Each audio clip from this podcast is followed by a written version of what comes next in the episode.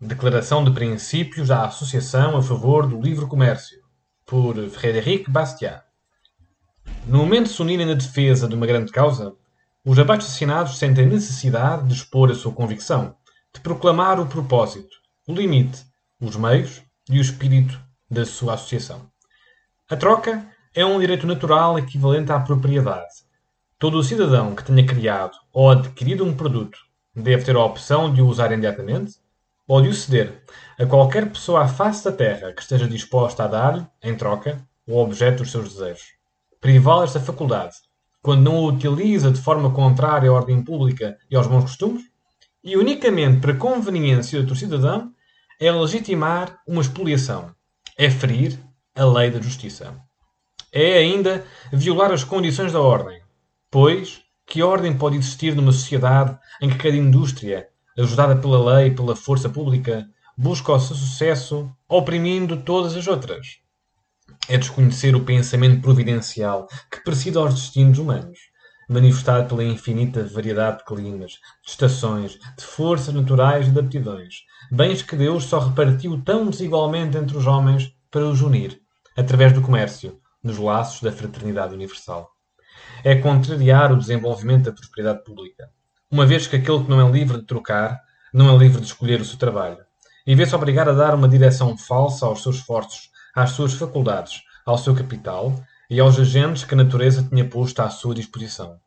Enfim, é comprometer a paz entre os povos, pois é quebrar as relações que as unem e que tornam as guerras impossíveis, por se tornarem dispendiosas.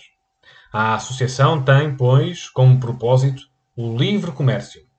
Os abaixo-assinados não contestam o direito da sociedade em estabelecer, quanto às mercadorias que cruzam a fronteira, impostos destinados a despesas comuns, desde que sejam determinados exclusivamente na consideração das necessidades do Tesouro. Todavia, assim que o imposto, perdendo o seu caráter fiscal, visa repelir o produto estrangeiro em detrimento do próprio fisco, a fim de aumentar artificialmente o preço do produto nacional similar, e, assim, extorquir a comunidade em benefício de uma classe, a partir desse momento, a proteção, ou melhor, a expoliação, manifesta-se. E este é o princípio que a Associação aspira a arruinar na mente das pessoas e a apagar completamente as nossas leis, independentemente de toda a reciprocidade e dos sistemas que prevalecem em outros locais. De facto, a Associação ter como objetivo a destruição completa do regime de proteção não decorre que exija que tal reforma se atinja num só dia e num só sufrágio. Mesmo para voltar do mal para o bem e de um estado de coisa artificial para um estado natural, a prudência aconselha a que se tomem as precauções necessárias. Estes pormenores de execução pertencem aos poderes do Estado. A missão da Associação é a de propagar e popularizar o princípio. Quanto aos meios que ela pretende utilizar na sua obra, não os buscará para lá das vias constitucionais e legais. Finalmente, a Associação situa-se fora do espectro partidário.